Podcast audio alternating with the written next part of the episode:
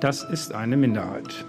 Der Bundesrat hat dem Gesetz demnach nicht zugestimmt. Das ist Peter Tschentscher, der Vorsitzende des Bundesrates. Die Länderkammer hat den Gesetzentwurf der Ampel zum sogenannten Bürgergeld heute Mittag abgelehnt. Wie geht es jetzt damit weiter? Klären wir hier im Update von Was jetzt, dem Nachrichtenpodcast von Zeit Online. Und wir schauen nach Indonesien, wo sich US-Präsident Joe Biden heute mit Chinas Alleinherrscher Xi Jinping getroffen hat. Es ist Montag, der 14. November. Ich bin Moses Fendel und der Redaktionsschluss für dieses Update ist 16 Uhr. Es sollte die größte Sozialreform seit 20 Jahren werden. Zumindest hat Hubertus Heil, der Bundesminister für Arbeit und Soziales, es so angekündigt. Die Ampelkoalition wollte die bisherige Grundsicherung Hartz IV durch das sogenannte Bürgergeld ersetzen. Das hätte unter anderem bedeutet, dass die Betroffenen mehr Geld als bisher bekommen, aber auch weniger Druck vom Staat. Die Idee dahinter? Wer weniger Druck oder Existenzangst verspürt, kann sich besser darauf konzentrieren, einen neuen Job zu finden. Aber Sie merken es wahrscheinlich schon, hätte, hätte, Nachdem der Bundestag dem Bürgergeld letzte Woche schon zugestimmt hatte, hat der Bundesrat das Gesetz heute abgelehnt. Die Unionsparteien CDU und CSU hatten vorher schon angekündigt, es zu blockieren, weil sie mit wesentlichen Punkten nicht einverstanden sind. Tillmann Steffen aus unserem Politikressort. Hallo erstmal. Hallo, grüß dich. Kannst du bitte noch mal kurz erklären, warum die Union ein Gesetz blockieren kann, dem der Bundestag schon zugestimmt hat? Die sind doch gar nicht in der Bundesregierung. Ja, aber sie sind vertreten in mehreren Landesregierungen in Deutschland. Und äh, deswegen können Sie in dem Bundesrat, also in der zweiten Parlamentskammer, in der die Vertreter der Landesregierung sitzen, eben dieses Gesetz äh, blockieren. Denn wenn eine Landesregierung, zum Beispiel aus CDU und FDP oder CDU und Grünen bestehend, sich bei diesem Projekt Bürgergeld nicht einig ist, dann ist im Bundesrat vereinbart, dass diese Koalition und dieses Land sich dann enthält. Und auf diese Weise sind die notwendigen 35 Stimmen hier nicht zustande gekommen. Aber was will die Union denn stattdessen? Ja, das ist nach wie vor ein bisschen diffus. Wenn man mit Unionsvertretern spricht, dann heißt es ja, wir wollen einfach mehr fordern und nicht so viel nur fördern. Menschen sollen eben stärker verpflichtet werden, sich wieder in Arbeit zu begeben und nicht diesen langen Karenzzeitraum, diese lange Schonfrist bekommen, die die Ampel den Empfängerinnen und Empfängern einräumen will. Bis zu zwei Jahre eben dann wird man verschont, sozusagen. Man kann Vermögen behalten, man muss nicht in eine kleinere Wohnung ziehen, man soll sich in Ruhe qualifizieren können und muss nicht sofort den nächstbesten Job annehmen. Das ist das Prinzip und es ist auch dieser Systemwechsel gegenüber eben dem, dem Hartz-IV-System. Und wie geht es jetzt konkret weiter mit diesem Gesetzesvorhaben? Die Bundesregierung ruft jetzt den sogenannten Vermittlungsausschuss ein, ne, der eben aus 16, je 16 Vertreterinnen und Vertretern von Bundestags- und Landesregierungsseite besteht. Und dort wird man dann im stillen Kämmerlein, im geheimen Rahmen ausloten, was geht und was nicht. Und das Ziel ist, was ich höre, dass man eben wirklich tatsächlich in die Bundesratssitzung, die nächste am 25. November, wieder darüber abstimmen will. Und bis dahin müsste dann quasi ein Kompromiss oder zustimmungsfähiges Kompromissangebot oder Verhandlungsergebnis vorliegen, damit eben das Bürgergeld halbwegs im Zeitplan bleibt. Wie könnte denn ein Kompromiss aussehen, dem die unionsgeführten Bundesländer zustimmen? Ja, es wird ein Aufeinander zugehen sein. Wie immer, Kompromisse wurden ja seitens der Ampel schon gemacht, äh, indem man zum Beispiel sagte, die Heizkosten werden nicht mehr ungeprüft übernommen von Bürgergeldempfängern und auch ein Umzug in eine andere Wohnung muss vom Amt quasi äh, gebilligt werden, damit eben nicht Bezieher in große Wohnungen ziehen, wo der Staat dann die Miete zahlen muss. Ähm, ich denke mal aber, dass man auch bei den Schonzeiten, dass man daran gehen wird, das ist, dass man sie verkürzt. Die Unionsseite hat ja auch ein paar Punkte auf Ihrer Seite. Wenn man zum Beispiel sieht, wie stark der Arbeitskräftebedarf in Deutschland im Moment ist, ist nachvollziehbar, wenn die Unionsseite sagt, wir wollen, dass Leute schneller an Arbeit kommen und wir wollen sie nicht so lange jetzt irgendwie staatlich alimentieren. Dann lass uns noch kurz auf den Zeitplan schauen. Wann könnte das Bürgergeld denn jetzt kommen? Also wenn noch im November der Kompromiss im Bundesrat äh, dann bestätigt wird, dann könnte es sein, dass es mit einer stufenweisen Einführung ab Jahresbeginn 2023 klappt. Wobei schon vorher klar war, dass das Ganze sich über mehrere Monate hinziehen wird.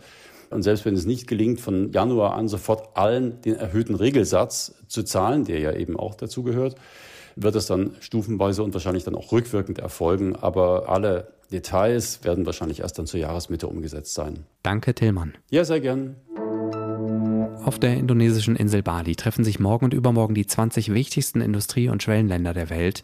Zwei besonders mächtige Männer sind extra einen Tag eher angereist. US-Präsident Joe Biden und Chinas Staats- und Parteichef Xi Jinping haben sich heute am Vormittag unserer Zeit getroffen, um mal ganz in Ruhe über ein paar Themen zu sprechen. Immerhin haben die beiden sich zur Begrüßung die Hand gegeben. Das will ich mal vorsichtig als gutes Zeichen werten. Denn China und die USA sind ja mindestens mal Konkurrenten oder Rivalen in der Frage, wer auf der Welt die größte Macht und den größten Einfluss hat. Bei einer Pressekonferenz nach dem Treffen hat Biden vorhin das hier gesagt. We're going to compete vigorously, but I'm not looking for conflict. I'm looking to manage this competition responsibly. Wir werden uns zwar einen harten Wettbewerb liefern, aber ich will keinen Konflikt, sondern ich will diesen Wettbewerb verantwortungsvoll managen. Und auch über Russlands Angriffskrieg in der Ukraine haben Xi und Biden gesprochen. We discussed Russia's aggression against Ukraine, reaffirmed our shared belief in the threat Russlands Drohung, Atomwaffen einzusetzen, sei nicht hinnehmbar, sagt Biden, und Xi Jinping sehe das genauso.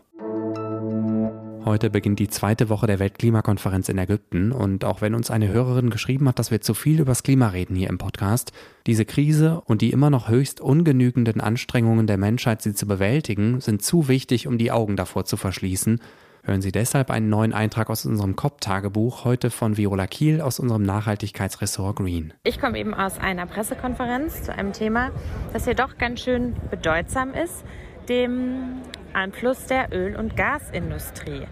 Die ist nämlich weit davon entfernt, ein Ende der fossilen Ära einzuläuten. Und das sieht man auch tatsächlich an der, auf der Liste der KonferenzteilnehmerInnen. Es sind nämlich mehr als 600 Vertreterinnen und Vertreter der Öl- und Gaslobby hier registriert. Naja, ich gucke jetzt, ob ich mir eine Cola hole, weil Coca-Cola ist als größter Plastikmüllproduzent der Welt auch offizieller Sponsor dieser COP und sende herzliche Grüße von den fossilen Festspielen aus Sharm el-Sheikh. Wegen der schweren Menschenrechtsverletzungen im Iran will die Europäische Union neue Strafmaßnahmen verhängen. Die Nachrichtenagentur dpa berichtet, dass die 27 EU-Außenministerinnen bei ihrem Treffen in Brüssel einstimmig Sanktionen beschlossen haben. Davon sollen 31 Personen und Einrichtungen betroffen sein, darunter ranghohe Vertreter der iranischen Polizei und der Hilfspolizei Basij. Sie dürfen zum Beispiel nicht mehr in die EU einreisen oder, wenn sie hier Vermögen haben, wird es eingefroren. Bundesaußenministerin Annalena Baerbock hat gesagt, dass sie die Entscheidung richtig findet. Wir senden ein erneutes und zwar unmissverständliches Signal an das iranische Regime. Menschenrechte sind unteilbar. Seit fast zwei Monaten protestieren im Iran landesweit Menschen, obwohl das Mullah-Regime die Proteste mit massiver Gewalt zu unterdrücken versucht. Auslöser der Proteste, und manche der Protestierenden sprechen lieber von einer Revolution, war der Tod der 22-jährigen Kurdin Gina Mahsa Amini durch Polizeigewalt. Inzwischen hat ein Gericht in Teheran die erste Todesstrafe im Zusammenhang mit den Protesten verhängt.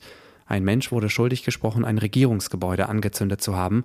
Entscheidend für das Todesurteil dürften aber die Anklagepunkte Korruption auf Erden und Krieg gegen Gott gewesen sein. Menschenrechtsorganisationen mit Sitz im Ausland sagen, dass seit Beginn der Proteste im Iran mehr als 300 Menschen getötet und rund 15.000 Menschen verhaftet worden sind. Nach dem Bombenanschlag in Istanbul hat die türkische Polizei 46 Menschen festgenommen. Unter ihnen sei die Frau, die die Bombe gelegt habe, sagt die Polizei. Die Bombe ist gestern in einer belebten Einkaufsstraße auf der europäischen Seite von Istanbul explodiert. Sechs Menschen sind gestorben und 80 weitere wurden verletzt. Die türkische Regierung macht militante Kurden aus dem Norden Syriens für den Anschlag verantwortlich. Mehr zu diesem Thema hören Sie hier bei Was jetzt morgen früh bei meiner Kollegin Elise Landcheck. Was noch? Europa günstig, umweltfreundlich und unkompliziert mit dem Zug erfahren. Das verspricht seit 50 Jahren das Interrail-Ticket. Wahrscheinlich kennen Sie es. Ich glaube, wir können mittlerweile von einem Klassiker sprechen. Reisen mit Interrail ist leider gar nicht mehr unbedingt so günstig und leider auch alles andere als unkompliziert. Darüber könnten wir locker mal eine eigene Sonderfolge machen, ist jetzt aber hier nicht das Thema. Und es scheint viele Leute auch gar nicht zu stören, denn Interrail ist so beliebt wie noch nie. Die Deutsche Bahn sagt, dass sich dieses Jahr schon ungefähr 600.000 Leute so ein Interrail-Ticket gekauft haben. Das sind fast doppelt so viele wie im Jahr vor der Pandemie. Europameister beim Interrail sind sozusagen wir Deutschen, gefolgt von den SchweizerInnen und Menschen aus Großbritannien.